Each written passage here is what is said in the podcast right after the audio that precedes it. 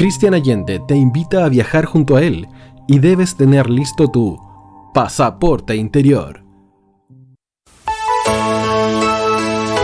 Buen vivir con el doctor Mario Ojeda. Salud, terapias alternativas, música, gastronomía, actualidad. Todo lo que necesitas para tener un buen vivir. Siempre con tu doctor Mario Ojeda.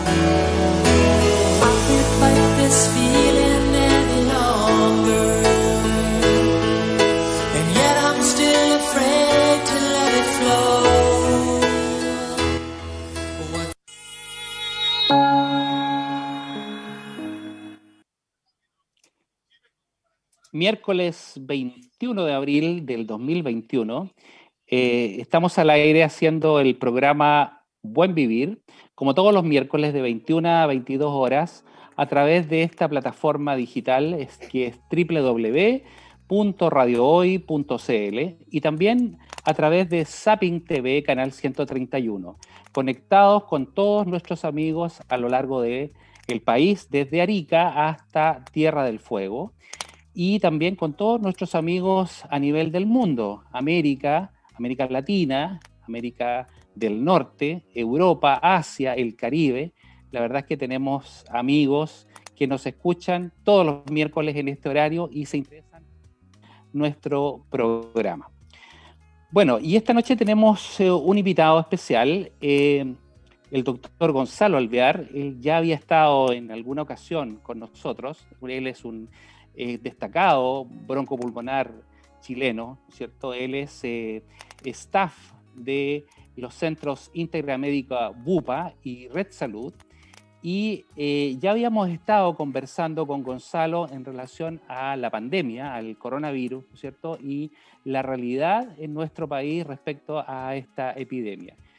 Pero en esta eh, ocasión vamos a ir eh, a, conversar temas un poquito más específicos y que también tienen importancia básicamente por la información cruzada que hay este último tiempo en relación a diferentes métodos, a las vacunas, ¿no es cierto?, a estas nuevas cepas. Gonzalo, quiero agradecer esta en el programa y darte la bienvenida eh, y desearte un buen programa y una buena noche. Gracias, no, gracias a ti Mario por la invitación. Esperemos que sea útil para, todos nosotros. Sí, claro, sí, de todas maneras. Mira, la verdad es que bueno, nuestro auditorio es, tiene gente, digamos, de todas las edades y hay mucho adulto mayor también.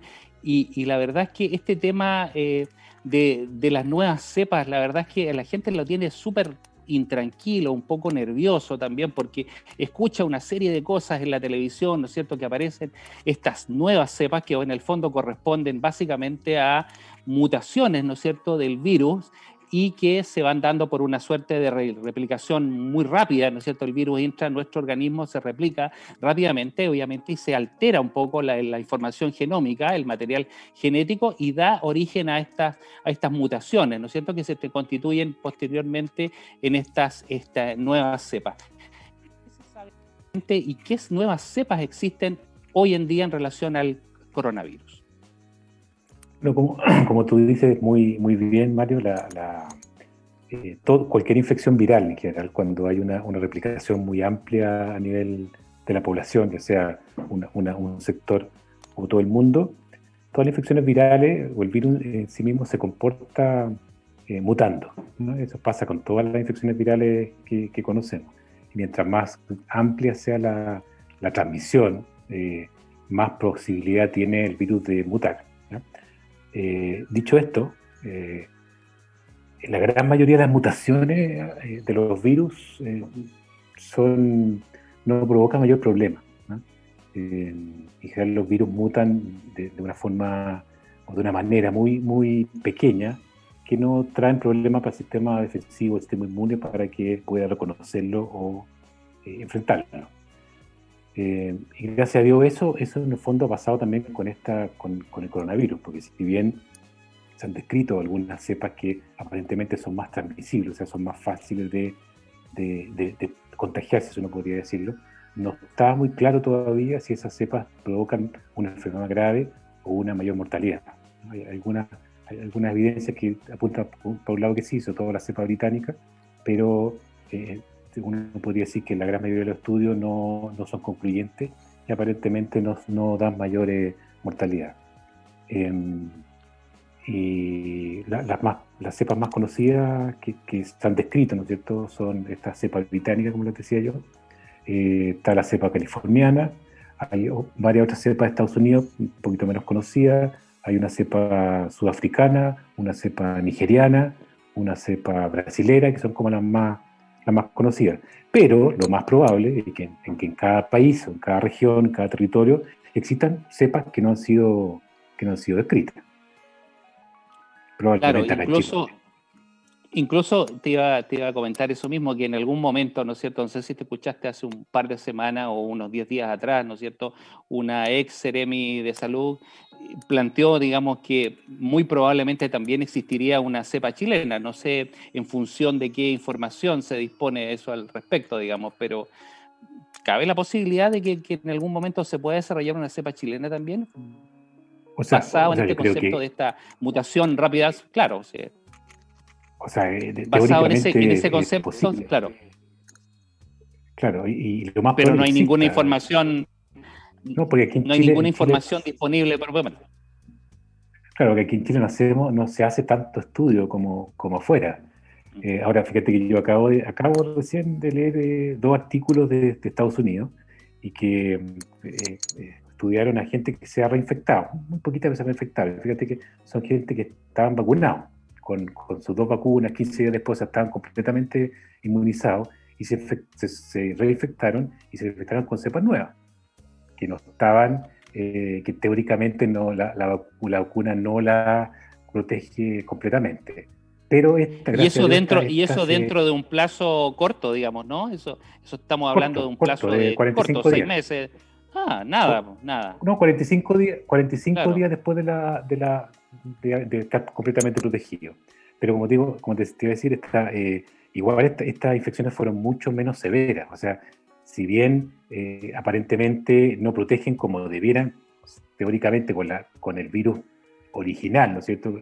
Recordemos que todas estas vacunas están dirigidas contra el virus original, no contra las mutaciones. Claro. Pero aparentemente también tienen cierto rol en, la, en las mutaciones. Claro, ya vamos a hablar después un poquito del, tema de las vacunas.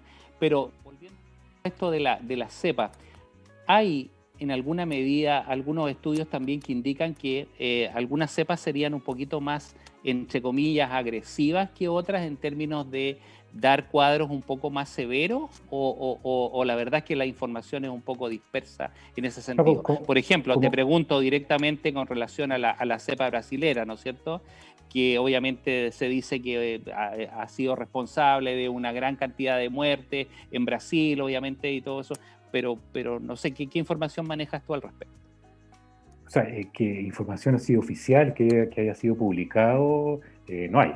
Que yo por lo menos haya leído, no hay, de que la cepa brasileña sea más, más agresiva que la cepa original que, que apareció en China.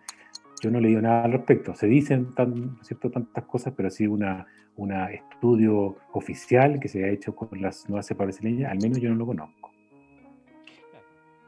Dentro todavía del plano de, la, de las especulaciones, ¿no es cierto?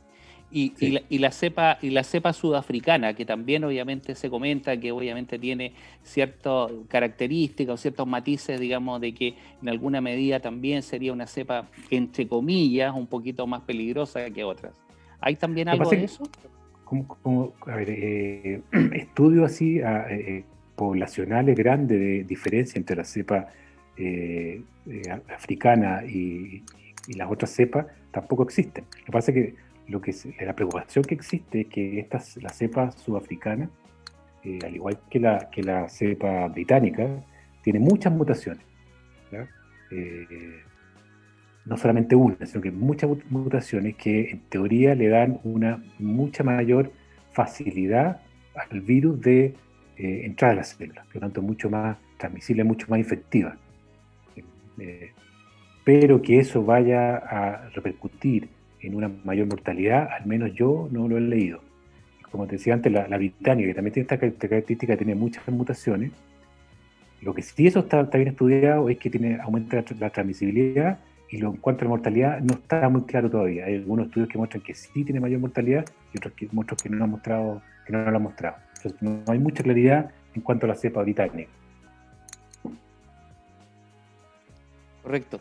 Y, bajo esa mirada, ¿no es cierto?, de que este, este virus aparentemente muta eh, rápidamente, ¿no es cierto?, uno empieza a pensar que realmente el control de esto y, por otro lado el efecto muchas veces de lo que tiene que ver con la inmunización, me refiero puntualmente a las vacunas que nosotros podemos disponer en este momento, no han logrado un control en ese sentido.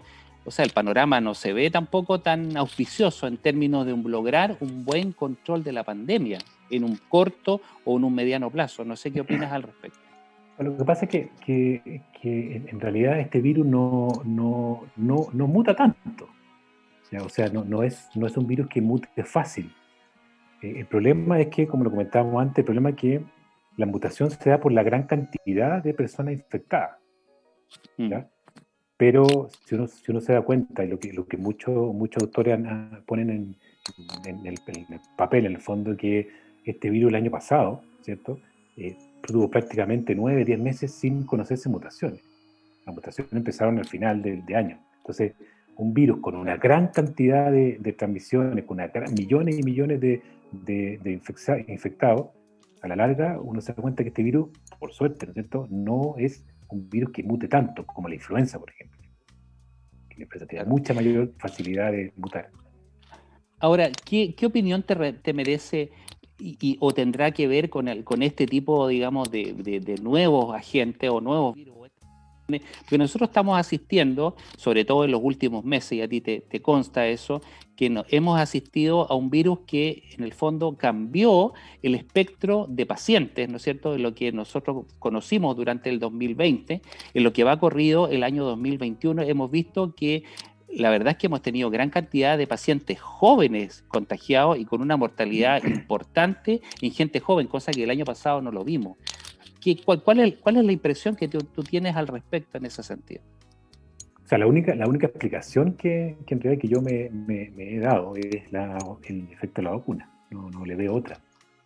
Porque si uno pensara que hay una, una cepa nueva, ¿no es cierto?, que hubiese cambiado desde el año pasado, eh, no tendría por qué no seguir afectando mayormente a los adultos mayores, porque ellos son la, población más, frágil, la que, la que Sí, claro, claro. Entonces no, tendría, no tendría explicación. La única explicación que yo le veo hasta este minuto eh, es el efecto de la vacuna. Pero sin embargo también ha muerto gente que está vacunada, aunque obviamente en un periodo corto, ¿no es cierto?, que probablemente no tiene un efecto de inmunización consumado o establecido, pero también hemos tenido gente que, incluso personal de salud que ha fallecido en relación, ¿no es cierto?, a, esta infección. Claro, pero acuérdate que, acuérdate que la, la, la, efectividad de la vacuna no es 100%.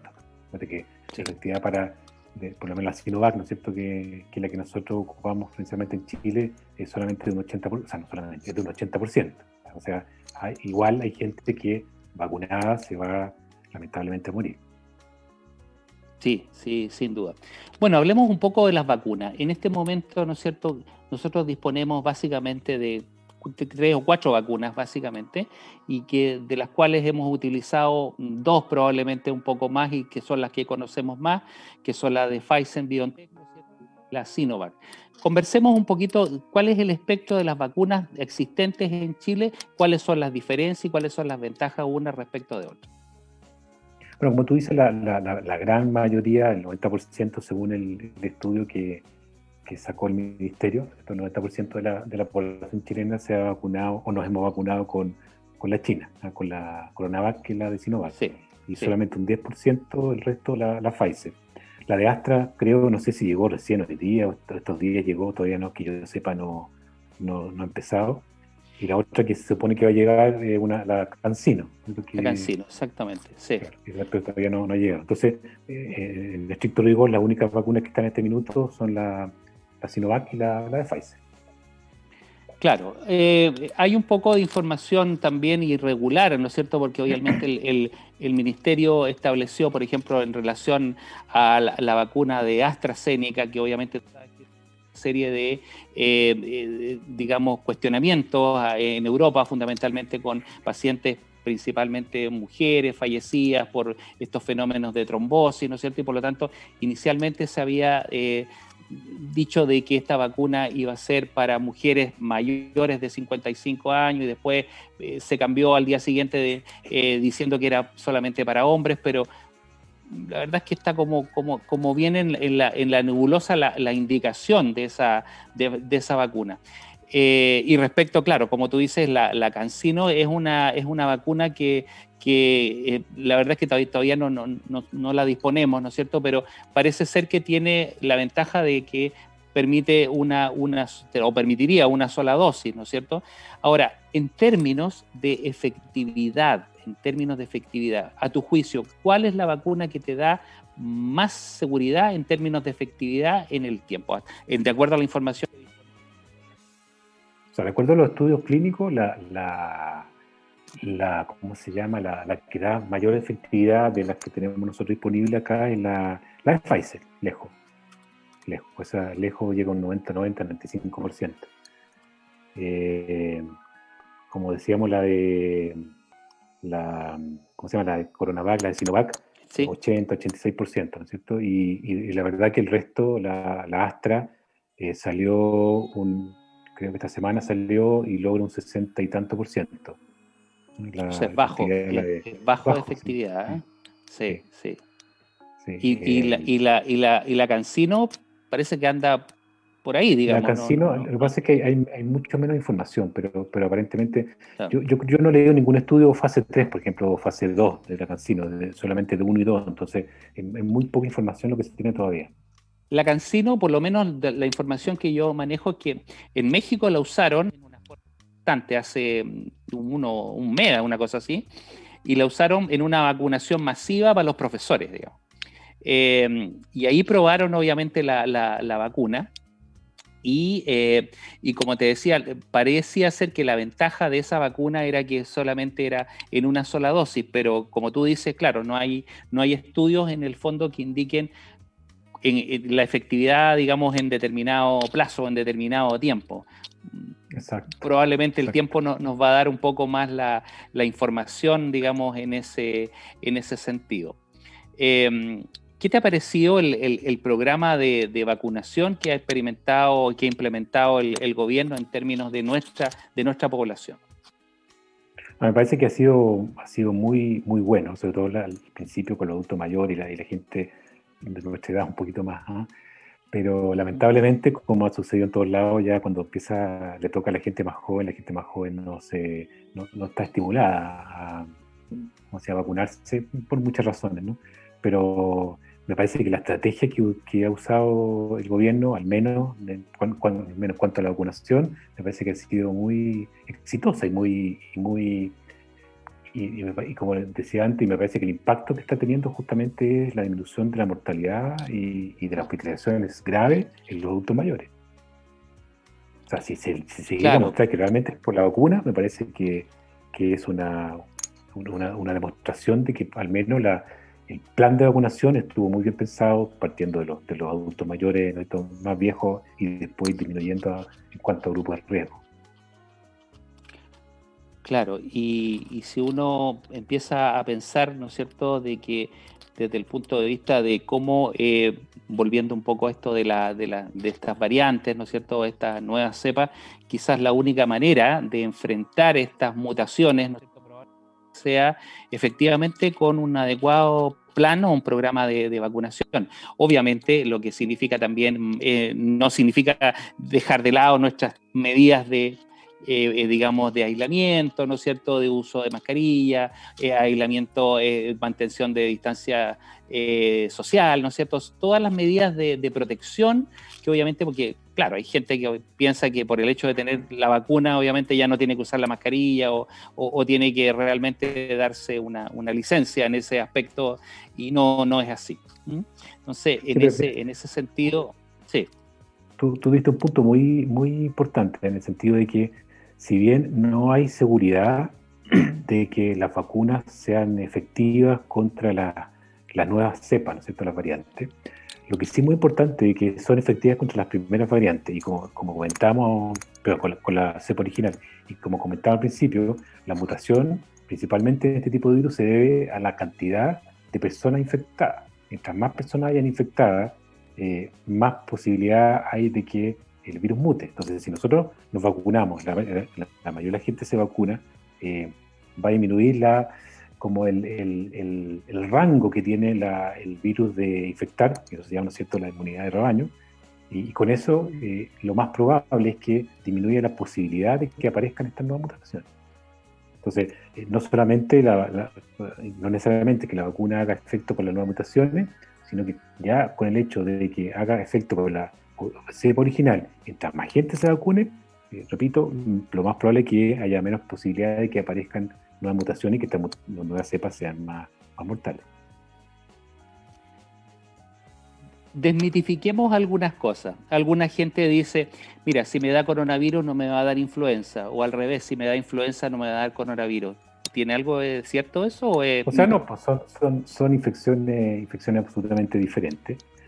Eh, no tienen nada que ver una cosa con otra, la vacuna de una no sirve contra otra y viceversa, y si uno le da coronavirus, eh, le puede dar un resfrío común y corriente o le puede dar una influenza. No eso, es bien importante, ¿ah? porque obviamente, claro, la gente dice, mira, no, si a mí me da esto, no me va a dar esto otro. Entonces, eso es súper eh, importante realmente dejárselo claro a nuestra a nuestro auditorio, a nuestra población, ¿no es cierto? Que obviamente está, está preocupada de todo este, este tema. Y, de, qué manera, ¿no es cierto? Eh, nosotros podemos tener eh, un, un autocuidado, ¿no es cierto?, más allá de lo que significan las medidas propias de aislamiento y todo eso, y las vacunas, ¿de qué otra forma, ¿no es cierto?, nos podemos proteger con respecto al coronavirus? O sea, yo creo que, que más que, más que lo que ya nos han repetido, ¿no es cierto?, eh, más allá de seguir las indicaciones de la autoridad sanitaria, ¿no es cierto?, de seguir la, si no, no salir si uno no tiene la necesidad de salir, ¿cierto?, Em, y lo que tú decías antes, usar la mascarilla, lavarse de las manos y vacunarse, creo que eso, eso es lo que, que podemos hacer nosotros, y más, más, en el fondo no podemos hacer. Tenemos que acordarnos que estamos frente a, un, a una infección, a un microorganismo que, que está luchando también por sobrevivir. Si nosotros lo, somos capaces de que, de que el virus se propague, el virus no, no va a morir nunca, pero no, no va, va, a perder su fuerza y va, después va a pasar a ser, esperemos, un simple, una simple influenza como todos los años tenemos influenza. Pero si no, vamos a perder la batalla. La verdad es que la gente obviamente eh, experimenta, yo lo, yo lo veo a diario, eso y a ti seguramente también, porque te toca ver pacientes, digamos, en tu especialidad, pacientes respiratorios y todo eso, y esto de la fatiga pandémica, ¿no es cierto? Que ya la gente ya no quiere más, ¿no es cierto? Esta situación que está ocurriendo y, que la verdad es que de repente quiere como tirar todo eh, por la ventana, ¿no es cierto? Y ya definitivamente ya está entre, entre aburrido, ¿no es cierto? Cansado, fatigado, ¿no es cierto? Y obviamente si tú le sumas todo lo que tiene que ver con la pandemia económica asociada a todo esto, eh, la situación se ha visto muy, muy compleja. ¿Qué, qué, qué opinión te merece eso? Es que es en sí muy complejo. O sea, yo creo que es una, bueno, es una, una, realidad que nunca antes se había vivido, ¿no es cierto? Eh, lo de la fatiga pandémica es cierto y, ahora no sé yo si cuánto influye en el fondo. Eh, es una, pregunta que siempre me, he hecho, ¿no es cierto? Eh, o sea, cuánto influye una cuarentena absoluta, ¿no es cierto? Así que todos nos quedemos en la casa y que nadie salga, en que el virus vaya a desaparecer, porque me parece que el virus no va a desaparecer, ¿cierto? Yo creo que uno tiene que tener súper claro de que las cuarentenas, el objetivo de las cuarentenas es para proteger el sistema sanitario. El objetivo de la cuarentena es para que los que se enfermen, nos enfermemos, no nos enfermemos todos juntos para que eh, no lleguemos al, a ese dilema de la última cama, ¿cierto? Ese en el fondo el objetivo de la cuarentena. ¿no? El objetivo de la cuarentena no es que no nos infectemos, el objetivo de la cuarentena no es que el virus se vaya ni que la pandemia desaparezca. También eso hay que tenerlo bien claro.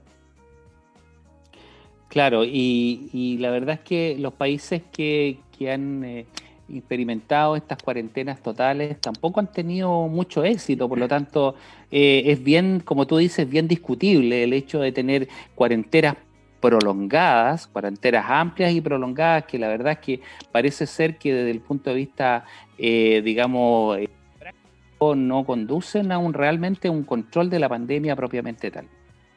Es que yo creo que, yo creo lo mismo eso, yo creo que no es el objetivo, el objetivo, como, como, como te comentaba antes, yo, me parece el objetivo de la cuarentena es, como te decía, proteger el sistema sanitario, después de que no se llenen los hospitales, que no se llenen la UTI, que, que, que no se que no se acaben las camas, es el objetivo. Eh, es como no concentrar, ¿no es cierto? No concentrar las atenciones en, un, en, un, momento, en un momento probablemente. Eh, exactamente. Entonces, lo, es en el fondo ir, eh, que la torta se vaya, ¿no es cierto? Se vaya repartiendo en el fondo y que, no, no, llegue todo el, los enfermos el, el mismo mes a, a la UTI. Claro, sin embargo, las últimas semanas han sido bastante críticas en términos de ocupación. O sea, se han visto obviamente todas las unidades de cuidados intensivos eh, bastante complicadas, con una ocupación prácticamente de, del 97, 98, claro, 97, sí, no va a decir el 100%, digamos, porque, pero sí del 90 y, 90 ah, y tantos por ciento. Eh, y lo cual ha tenido muy complicado este, los sistemas de, de salud, ¿no es cierto?, de nuestro, de nuestro país. Eh, sin embargo, obviamente parece ser que se estabiliza un poquito, pero, pero la verdad es que las estadísticas son bien variadas, ¿ah? o sea, depende del momento en que se toman, estos son cortes, ¿no es cierto? Por ejemplo, la, estadística de hoy era de lo, de lo que ocurrió el fin de semana, ¿no es cierto? O sea, uno va viendo que se varían y se modifican la cantidad de casos y los números activos pero la positividad, que es un factor súper importante, y eso puedes coincidir conmigo, que sigue siendo alta en este minuto, entonces obviamente significa que la infección está activa y está muy, muy por, por, por, por las cifras que uno realmente debiera Lo que pasa es que la, positividad depende mucho de la cantidad de exámenes que se haga. Claro. Entonces, uno tiene que comparar, claro, cuántos exámenes se hacían antes, cuántos exámenes se hacían ahora. Ahora, acuérdate que el ¿cómo se llama? Cualquier persona puede ir a hacerse un examen sin, ¿cómo se llama? Sin, sin orden. O ha cambiado mucho, la, como comparar los escenarios con, con, el año pasado no es difícil porque las condiciones no son las mismas. Y lo otro que te quería comentar es que, que, que, no hay mucha explicación tampoco de por qué este último mes ha sido tan crítico. O sea, ¿por qué? ¿Qué pasó? No, muchos le echan la culpa a los permisos de vacaciones, pero yo creo que eso no tiene, tiene mucho que ver porque ya llevamos dos meses de eso, no tendría mayor incidencia en este, en este momento. Pero hay una. ¿Tú crees que no? Que realmente la. ¿No crees, crees que no? Que definitivamente no, no tuvo que ver con esta, esta suerte de libertinaje de vacaciones, de salir y hacer un poco lo que uno quería, ¿no?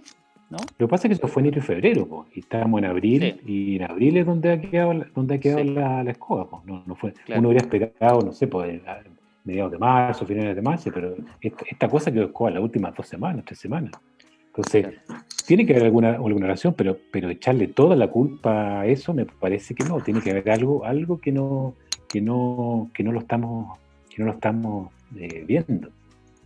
No me parece que fuera solamente el, permiso de vacaciones. Independiente de que sea necesario o no, ¿no es cierto? Que eso es otra cosa, pero, pero no, no, yo no creo que sea eh, totalmente explicable por eso.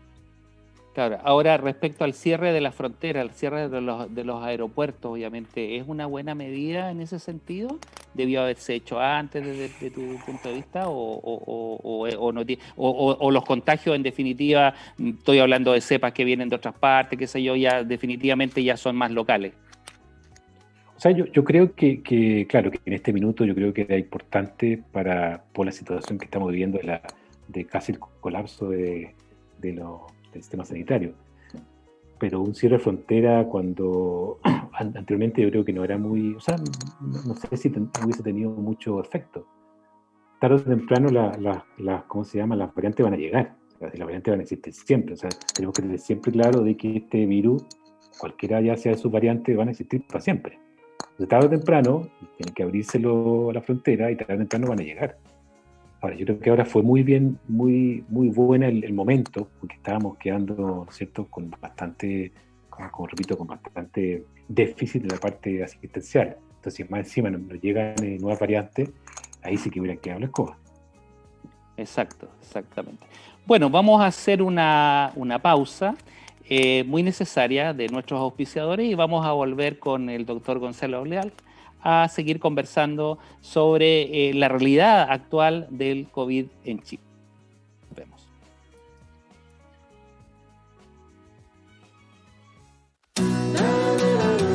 No te vayas. Volvemos después de una breve pausa comercial. Disfruta en la sintonía de la hora. Personaliza tus ideas con Estampados MG, una excelente alternativa para estampados de poleras, tazones, cojines, delantales y mucho más. Especializados en personalizar recuerdos para todos los fanáticos del fútbol y clubes de fans. Encuéntranos en Facebook y Twitter como arroba estampadosmg y en nuestro Instagram como arroba estampadosmgcl. Despachos a todo Chile. La mejor opción de precio y calidad la encuentras en Estampados MG.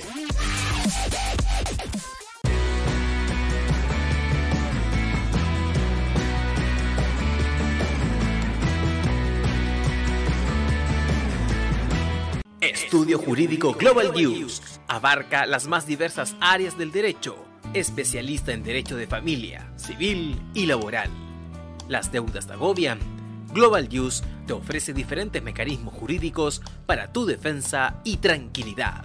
Para consultas y atención personalizada, escríbenos el mail contacto arroba global o visita www.global y pide tu hora de atención sin costo. Estudio Jurídico Global News. Estamos al servicio de la gente. Cuivo.cl es un sitio de comercio seguro y libre para todos los que quieren comprar y vender cualquier cosa de una manera segura, fácil y gratuita. En cuivo.cl puedes encontrar autos, casas, ofertas de trabajo, artículos para el hogar y mucho más. Nuestro servicio está dirigido a toda la población, pero nuestra oferta también incluye a las empresas locales que quieran publicar sus productos y servicios a la gente. Cuivo.cl, donde buscar y ofrecer es más fácil. Vota en las diferentes categorías de nuestro ranking. Tú eliges los temazos de la semana en la hoy. Música, deportes, cultura, noticias e información. Todo esto lo puedes encontrar en La Hoy ¿Tu empleador no cumple con sus obligaciones? ¿Sufres de acoso laboral? Con Defensa Trabajador de Global News puedes defenderte. Di no a los malos empleadores. Pide tu hora de atención al mail contacto arroba globalnews.cl y para mayor información visita www.global Con Defensa Trabajador de Global News nos pagas cuando ganemos tu caso.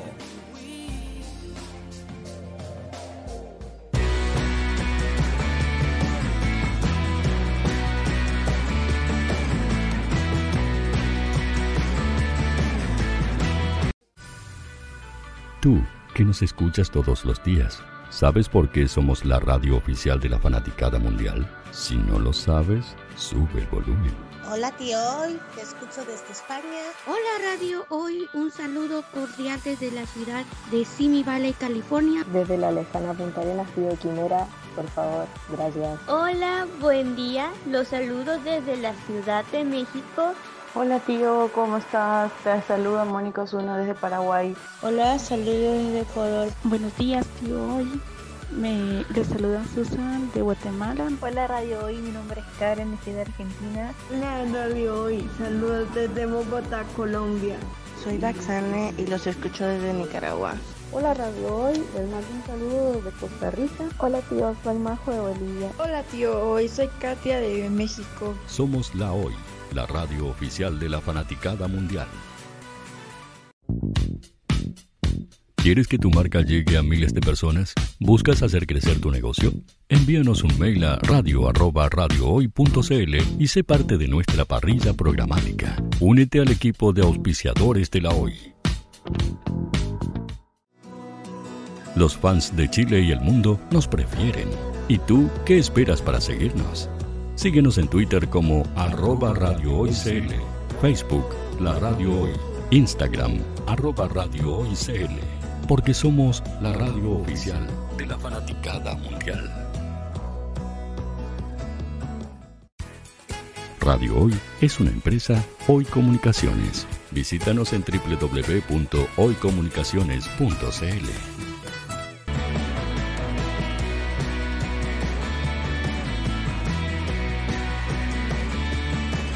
Para Chile, América y el mundo, Radio Hoy, la radio oficial de la fanaticada.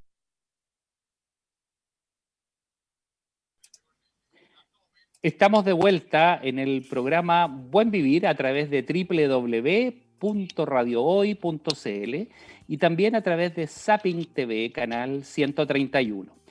Nuestro WhatsApp es el más 569 8728 9606 más 569-8728-9606. Esta noche estamos con el doctor Gonzalo Alvear, él es destacado broncopulmonar, eh, conversando del el COVID, de una actualización y respecto, ya conversamos un poco de lo que tiene que ver, ¿no es cierto?, con las vacunas, estas nuevas cepas. También un tema muy importante que eh, obviamente eh, va a ser de gran interés para nuestro, nuestra audiencia, es relacionado a los métodos diagnósticos. La mayoría de la gente conoce, porque escucha todos los días, ¿no es cierto?, hablar el ministro, la subsecretaria, hablar de la PCR. Pero también hay otros métodos diagnósticos que son test rápidos, ¿no es cierto?, que permiten en alguna medida aproximarse a una posible infección por el COVID. ¿Qué métodos diagnósticos tenemos hoy en día, Gonzalo, respecto al COVID? Eh, bueno, tenemos, tenemos eh, nosotros, podemos hacer el diagnóstico de, enfermedad por coronavirus, ¿no es cierto?, por varias, varias, varias maneras.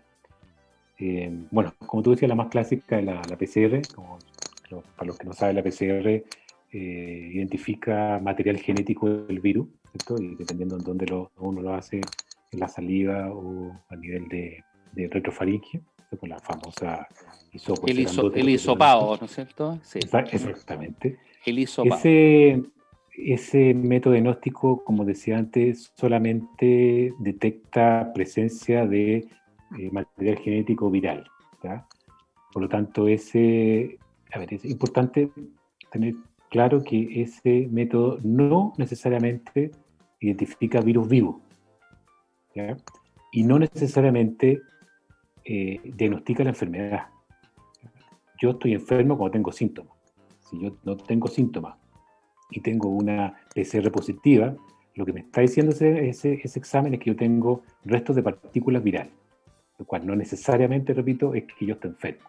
Entonces, es, un método diagnóstico cuando yo tengo síntomas y me aparece el resto de, de, de virus. O sea, no es lo mismo tener una PCR positiva sin síntomas que una PCR positiva con síntomas.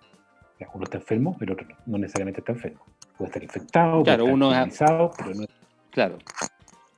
Pero es una, se puede catalogar como un asintomático, ¿no es cierto? Exactamente, pero, pero no necesariamente soy enfermo. Entonces, yo, puedo portar el virus, puedo portar el virus, lo puedo contagiar, obviamente, pero no necesariamente estoy enfermo. ¿ya? Eh, ese, ese, ese, método más, más común, ¿cierto? Hay un segundo método que está, que está hace poco aprobado, que es el, la, también se hace en hisopado, ¿cierto? que es la, el, ¿cómo se llama? La, la detección de antígeno, del antígeno viral. ¿ya? Este tampoco es capaz de ver eh, virus vivo, ¿cierto? Pero es más, específico que la PCR en el sentido que va a buscar un antígeno eh, que, que bueno, el mismo nombre, eh, y, ese sí que es positivo, como dije, solamente en pacientes eh, sintomáticos, uno lo pide solamente en pacientes sintomáticos, ¿ya? Por la misma razón que el otro. Ese punto es súper importante aclararlo, ¿ah? porque no sirve obviamente en pacientes asintomáticos. Efectivamente es, es justamente para casos que están eh, sintomáticos, ¿no es cierto? Que están con la infección activa, sin duda, obviamente ahí eh, tiene la, la, importancia. Y en términos, en términos de sensibilidad, por ejemplo, si tú comparas ambos, ambos métodos, ¿cómo anda eso?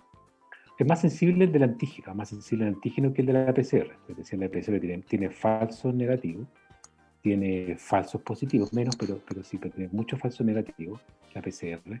Y, y como te digo, la, PCR uno puede tener eh, positiva la PCR muchas semanas después de que uno se mejoró, porque quedan partículas eh, en la garganta. El, otro no, el antígeno, el antígeno, el antígeno eh, es, es a, a donde el sistema inmune ataca. Entonces, una vez que desaparece el antígeno, uno ya puede estar seguro de que ya no hay infección el otro distinto, o sea, se entiende conceptualmente sí. distinto. A ver, redondeando un poquito la, la cosa para que nuestro, nuestra audiencia le quede súper claro. O sea, en ningún caso el test de antígeno nos serviría en un paciente para ver si es portador, ¿no es cierto? Definitivamente no, es la indicación. O sea, si un paciente, si una persona quiere saber, ah, yo mira, quiero saber si yo tengo el COVID o estoy infectado, me voy a hacer un test de antígeno. No, definitivamente no, porque no, tiene síntomas y no sirve, ¿no es cierto? En ese caso no. Solamente en casos que están sintomáticos. O sea, en el fondo, la persona que tiene síntomas de COVID y quiere en una forma rápida, porque es un examen que obviamente en 15 minutos probablemente tú puedes tener el resultado, ¿no es cierto? Eh, ahí en ese, en ese caso nos serviría, ¿no es cierto? Y, y, más, y más específicamente los cinco primeros días. Los cinco primeros días de síntomas. O sea, después de los cinco días tampoco puede salir negativo y uno podría tener igual la enfermedad. Perfecto, eso, eso es súper importante. Y un detalle no menos importante, además, que estos exámenes eh, son eh, y deben ser hechos por personal de salud, ¿no es cierto? Aquí no sirve de que tú pidas a un, un, delivery, ¿no es cierto? Un rapid que te vaya a hacer este examen a la casa. No, no, definitivamente no, no, no funciona de esa manera. Eso se hace solamente bajo supervisión de personal médico, ¿no es cierto? Personal, eh, eh, digamos, profesionales de la salud en este sentido, enfermería, enfermeras, paramédicos, qué sé yo, pero no en ningún caso de venta ni por internet, ¿no es cierto? Ni de venta en farmacia, ni ninguna, ninguna otra cosa que sea desde el punto de vista comercial, por así decirlo. Exactamente, porque son, son, porque son por hisopado. Entonces, el hisopado uno no puede autohacérselo. Y tiene una técnica especial, ¿no es cierto? Que es de, uso médico, por supuesto. Claro que sí. Y respecto a, los test de anticuerpos, por ejemplo, ¿qué son estos test rápidos que en alguna medida indican que uno ha tenido contacto? ¿Sirven, no sirven? ¿En qué casos sirven? Los test de anticuerpos son los, estos famosos exámenes de sangre, ¿no es cierto? Ya sea con sí. la pincha del dedo o la sangre común. Esto, esto, tal como su nombre lo indica, detectan anticuerpos. O sea, detectan una vez que ya el sistema defensivo montó eh, todo el aparataje defensivo contra, contra el, el virus. Por lo tanto, eh, no nos sirve para hacer un diagnóstico agudo. ¿ya? O sea, si yo tengo positivos, si tengo anticuerpos presentes, quiere decir que yo alguna vez tuve la enfermedad. ¿Y en los casos que te has vacunado, por ejemplo, se altera el test de anticuerpos? Si tienes las dos dosis, ¿no tiene relación? No, no tiene relación porque la, eh, eh, la, vacuna es contra, eh, genera anticuerpos específicos contra, ¿no es cierto?, contra la, la espiga, ¿no es cierto? Y genera otra serie de, de respuestas inmunológicas que no, no, no se ven reflejadas en el la IgG total, ¿no es cierto? O la IgM total que mide estos anticuerpos. Entonces no debería haber relación. Perfecto. Entonces, ¿cuándo nosotros usamos el test antígeno? Eh, perdón, el test anticuerpo lo ocupamos cuando yo tengo la duda si un paciente tuvo o no tuvo coronavirus. Y, por ejemplo, eh, cuando ya han pasado 10, 15 días después que el paciente inició los síntomas, porque la PCR después del décimo día, después del, entre, los 10 y los 14 días, la posibilidad de que salga positiva es muy baja, va bajando cada día más. Y los test de anticuerpos van aumentando cada día más. Los test de anticuerpos no son así después de las dos semanas de la infección, cuando ya la PCR no nos sirve. Entonces, como decía anteriormente, si yo tengo un paciente que tengo la sospecha de que tuvo con, eh, coronavirus, estamos en la segunda semana, no se hizo nunca la PCR, o la PCR le salió negativa, y yo todavía tengo dudas, yo ahí pido un examen de anticuerpos para ver si tiene respuesta inmunológica contra el virus. Si tiene respuesta inmunológica contra el virus, quiere decir que tuvo eh, el coronavirus y probablemente en el cuadro, en el cuadro clínico de, hace dos semanas. Entonces son, uno los pide para cosas distintas, uno los pide para hacer el diagnóstico de ahora, otro los pide para hacer un diagnóstico retrospectivo. Y fíjate que un tercer examen, que también es eh, importante y nosotros también lo ocupamos mucho, el escáner. Escáner pulmonar tiene, tiene unas características muy, muy especiales que tienen una gran sensibilidad para pensar eh, frente a un coronavirus cuando está el cuadro clínico apropiado. Y de hecho nosotros hacemos muchos diagnósticos de, coronavirus con, con escáner, con clínica apropiada y con PCR negativa. O sea, una PCR negativa no me descarta necesariamente un coronavirus si es que un escáner positivo y la clínica a nosotros no se, nos sugiere que está el paciente con, un, con una infección pulmonar tipo coronavirus. La radiografía, de tórax, la radiografía de tórax te sirve realmente como un método de descarte porque es muy frecuente que muchos pacientes consultan en un servicio de urgencia que están con dificultad respiratoria o tos, ¿no es cierto? Y lo que le hacen es una radiografía de tórax, no le hacen a todos un escáner. ¿Te sirve realmente o, o, definitivamente hay que, o hay que hacer definitivamente el escáner? O sea, la radiografía no, no, sugiere, pero la radiografía no da un patrón específico o muy específico de infección viral por coronavirus. El escáner sí, el escáner es bastante específico de, de una inflamación viral típica, ¿cierto? Y cada vez estamos aprendiendo más de que eh, tiene una, una, un patrón muy, muy especial que uno, uno podría decir con un 90% de seguridad de que el paciente... En, en esmerilado, ¿no es cierto? El patrón en esmerilado. Claro, y periférico y, ¿no es cierto? Bueno, y, cercano, cercano a al, al, ¿cómo se llama? Bueno, cosas más técnicas, pero tiene un, una, una, un patrón muy, muy, muy sugerente. Te preguntaba por la, te preguntaba por la radiografía justamente porque, claro, eh, uno ve de repente que la gente consulta, ¿no es cierto? Y en un servicio que a lo mejor no tiene muchos elementos diagnósticos le hacen una radiografía y dicen, no, sí está bien, váyase para la casa, no tiene nada, digamos. Pero sin embargo, el paciente clínicamente tiene un cuadro respiratorio importante que se va complicando, ¿no es cierto? O sea, en definitiva, en algún momento sí hay que hacerle un TAC o un escáner a un paciente, obviamente, que, que está bajo esas condiciones para llegar a un diagnóstico que, que es compatible, ¿no es cierto?, con un cuadro de un COVID. Claro, mira, tú tienes mucha razón ¿eh? y, y, qué importante decirlo, la, radiografía se altera, ¿no es cierto?, cuando ya hay un compromiso importante pulmonar, una neumonía importante, eh, y el escáner es capaz de, visualizar estas alteraciones, pero muchísimo antes, antes que la neumonía esté eh, más severa en el fondo. Entonces, una, una radiografía eh, normal, tal como tú dices, no me descarta a mí que el paciente tenga un coronavirus y ni siquiera me descarta que esté con una neumonía por coronavirus en su etapa más inicial. Exactamente, exacto. Oye, ¿tú has escuchado hablar del dióxido de cloro? No.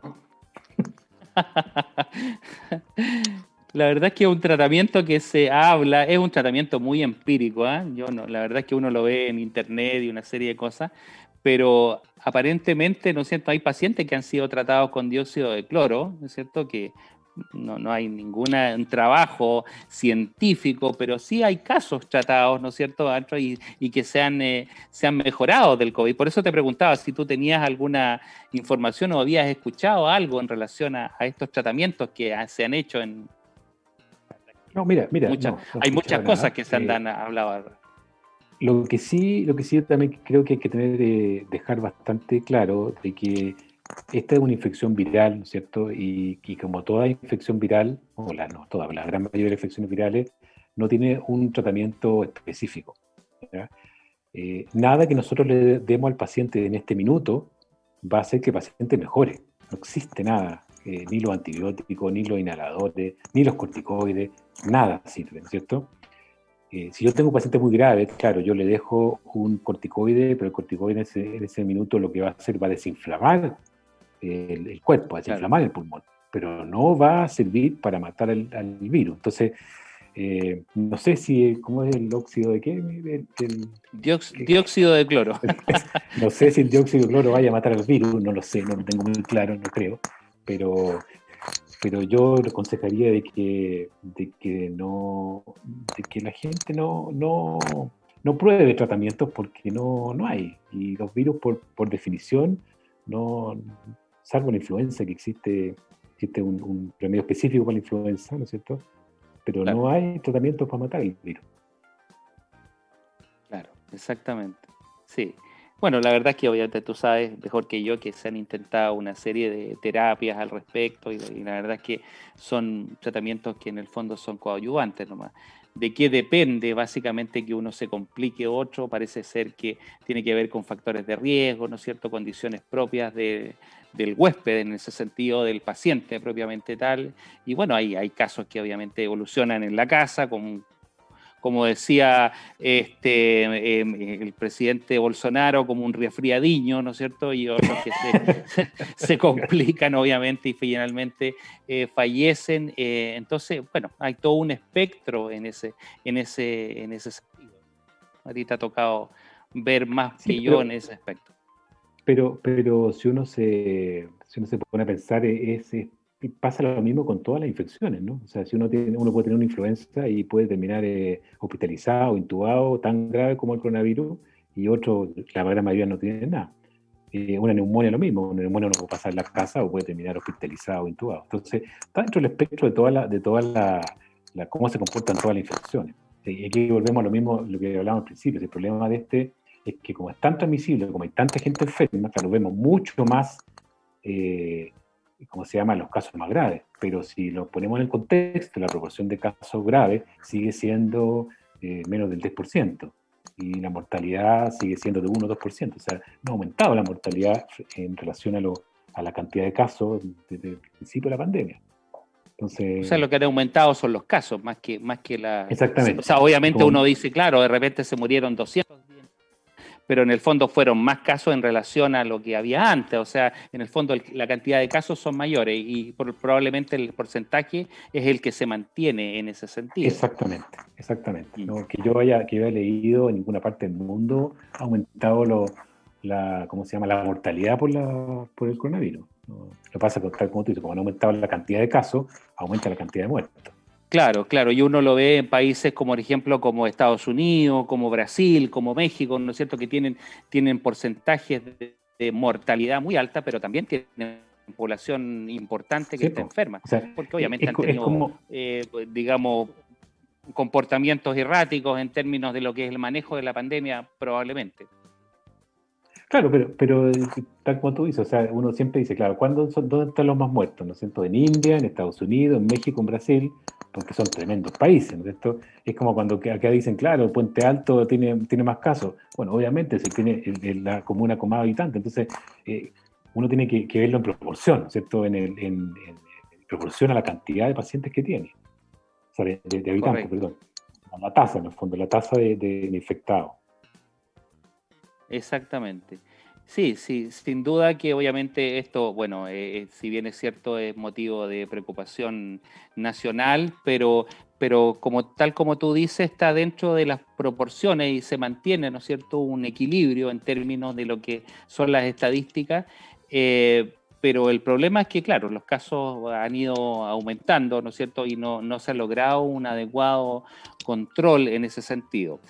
¿Cuál es tu, la pregunta del millón en realidad, cuál es tu proyección o cuál es tu perspectiva eh, para lo que va quedando el resto del año? ¿Qué te parece que va a pasar? ¿Pasará esto dentro de este año? ¿Seguiremos el próximo año con lo mismo? ¿Qué, te, queda de pensar al respecto? yo, tenía hartas expectativas cuando uno veía los primeros, primeros meses vacunados, que se estaba vacunando casi toda la gente que tenía que vacunarse, ¿cierto? Pero ahora, con, una vez que, como, comentábamos antes, como cuando han ido disminuyendo eh, la, la, edad de los que tienen que vacunarse, han ido disminuyendo también la cantidad de vacunados. Eh, yo creo que si no logramos, o sea, de mi opinión, la única parte, la única forma que esta pandemia pase es que o todos nos infectemos, ¿cierto? O todos nos vacunemos. O sea, no hay otra manera de que el virus se vuelva, como decía el, ministro anterior un buen agente, ¿no es cierto? No, no, de otra manera. ¿no, no, no, eh, ninguna posibilidad. Claro. Entonces, eh, yo, yo pensaba que tenía la esperanza, ¿no es cierto?, de que de, que de aquí a, a mediados de año el 90% de los chilenos hubiese estado eh, vacunados, pero creo que no vamos a llegar a eso. Entonces, mi, mi, opinión es que probablemente si es que no logramos eso, vamos a seguir el próximo año parecido. O sea, ahora, teniendo en cuenta que mientras, como cada vez más infectados, hay cada vez menos gente que se va a infectar, ¿cierto? Entonces, eh, yo creo que de aquí a dos años no debería seguir tan, tan, tan fuerte la cosa, pero si no nos vacunamos, yo creo que el próximo año va a ser algo parecido. Ojalá me equivoque, ojalá esté profundamente equivocado. Y lo otro, el riesgo de que no vaya a aparecer una variante que realmente sea más transmisible, más infecciosa y con mayor mortalidad. ¿Qué te parece esto de que algunos hablan de una tercera dosis de vacuna? Eh, ¿Eso será realmente viable? ¿Será realmente necesario? Eh, ¿Será para algunos tipos de vacuna? ¿Cuál será el fundamento yo creo, de eso? Yo, creo que eso todavía está muy en pañales, no hay evidencia absolutamente de nada. Eh, lo que se está planteando ver como dice una tercera vacuna, una tercera dosis de la de, la, de esta ARN, ¿no es cierto?, de la Pfizer, porque acuérdate, que esta, esta vacuna no provoca efecto memoria. Claro. A diferencia de la que nos ponemos nosotros, que la, la, la, Sinovac. La Sinovac que esa tiene un efecto memoria. Entonces, es, posible, es posible que se haga una tercera dosis, como también se ha, dicho mucho que es posible que todos los años vaya a tener que hacerse un refuerzo. Entonces ya no va a ser una, una tercera dosis, sino que anualmente una, una dosis nueva. Esto todavía no, no se sabe, y, pero claro, yo eso lo va a decir solamente el tiempo. Ahora, otra cosa, otra cosa antes que sacar el tiempo, creo que es importante decirlo, es, eh, eh, es qué pasa con los pacientes que ya han tenido coronavirus, ¿cierto? Si tienen que vacunarse, bueno, tienen que vacunarse, ¿qué pasa si a mí me dio el coronavirus entre la primera y la segunda vacuna, ¿cierto? Que eh, yo, tengo pacientes, casi todos preguntan eso, doctor, yo, yo tuve coronavirus, ¿me tengo que vacunar o no? ¿Cuándo me vacuno? ¿Qué? Bueno, la verdad es que no se sabe. La verdad que no se sabe. Muy buena pregunta, mira, mira qué interesante. Buena pregunta, claro, claro, porque obviamente eso, eso se da, o sea, mucha gente ha tenido coronavirus, se ha recuperado, pero tiene que vacunarse o no, no, claro. Todos los días, todos los días. Eh, y la verdad es que no se sabe, o sea, no hay ningún estudio, o sea, de hecho, todos los estudios con la vacuna se han hecho en gente que no ha tenido el coronavirus. Claro. Y de hecho, si lo habían tenido antes, era un criterio de exclusión, no, entraban en los estudios de la vacuna. Claro, porque tampoco, tampoco hay certeza que la gente que ha tenido coronavirus quede con una inmunidad permanente o prolongada, ¿no es cierto? Tampoco. Exactamente. Exactamente. Entonces, no hay ninguna directriz en cuanto a esto. Yo no, he leído nada del ministerio que haya dicho. Eh, lo que sí, por ejemplo, yo he escuchado a, a microbiólogos, ¿no es cierto?, a inmunólogos que son más expertos en esto de la inmunidad y que ellos están recomendando vacunarse al, tres meses después de haber tenido el coronavirus. Y de hecho en Europa, ¿no es cierto? La, Agencia Reguladora Europea, ellos recomiendan seis meses después ponerse la vacuna con el del, del ARN, ¿no? de la Pfizer, por ejemplo, seis meses después de haber tenido el coronavirus. Ahora, yo que he visto acá en, Chile, como, como, no hay, como no hay guías, como no hay recomendaciones, yo he visto gente que se la pone a los 15 días, gente que se la pone antes de salir del hospital, etc. O sea, no hay ninguna, no hay ninguna, mm, ¿cómo se dice?, directriz en esto. Claro, no hay un consenso en ese, en ese no sentido. Hay, ¿ah? Exactamente, no hay consenso porque tal como tú decías, porque no se sabe eh, cuánto tiempo deja la inmunidad de la infección natural. No sabemos ni cuánto tiempo, cuánto, cuánto tiempo deja. Pero yo creo que yo lo que estoy recomendando es eso, estoy recomendando ponérsela a los, tres meses. Ahora, si uno se la pone antes, no va a pasar nada malo. El problema es que no, uno tiene la seguridad de que si va a servir o no va a servir. Claro, exactamente. Mira qué interesante. Bueno, ya se nos va el tiempo, Gonzalo. Ha sido un programa extraordinario realmente interesantísimo. Yo creo que nuestro eh, eh, público, ¿no es cierto?, nuestro auditorio, este ha quedado súper eh, informado, ¿no es cierto?, y actualizado en relación a lo que tiene que ver hoy en día con nuestro, esta pandemia, esta infección que nos tiene muy, muy complicado. Así que quiero agradecer esta noche tu presencia acá y que nos entregaras tu experiencia y tus conocimientos. Así que, eh, bueno, tus últimas palabras, Gonzalo, para despedir el programa y, bueno, desearte que, realmente tengas mucho éxito en, el, desarrollo de tu profesión y en el tiempo. Gracias, no, gracias a ti por invitarme y gracias por, esas palabras. Eh, y bueno, yo, yo creo, como, como ya hemos estado comentando aquí, las recomendaciones, ojalá todos se vacunen, ¿cierto? Eh, la vacuna no, no, trae chip ni trae nada de esas cosas que muchas veces se han dicho. La vacuna no tampoco, por lo menos la, la, que nos está poniendo la, la, Sinovac, una vacuna de una tecnología bastante segura, es la misma tecnología que se usa para, para la vacuna contra la influenza, o sea, no hay nada nuevo.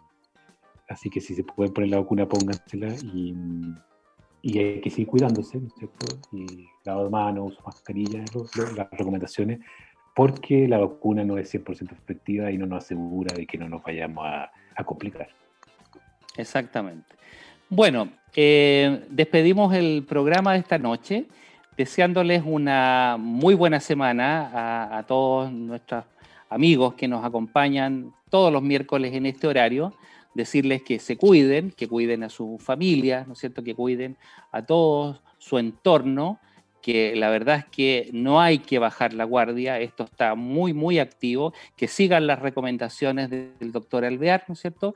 Y si nos veremos en siete días más. Un abrazo y buenas noches.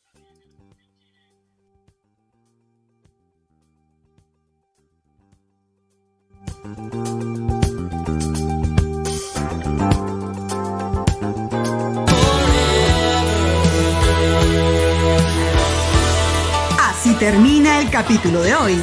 Los esperamos el próximo miércoles a las 20 horas en Buen Vivir con el doctor Mario Ojeda por Radio Hoy, la radio oficial de la fanaticada mundial.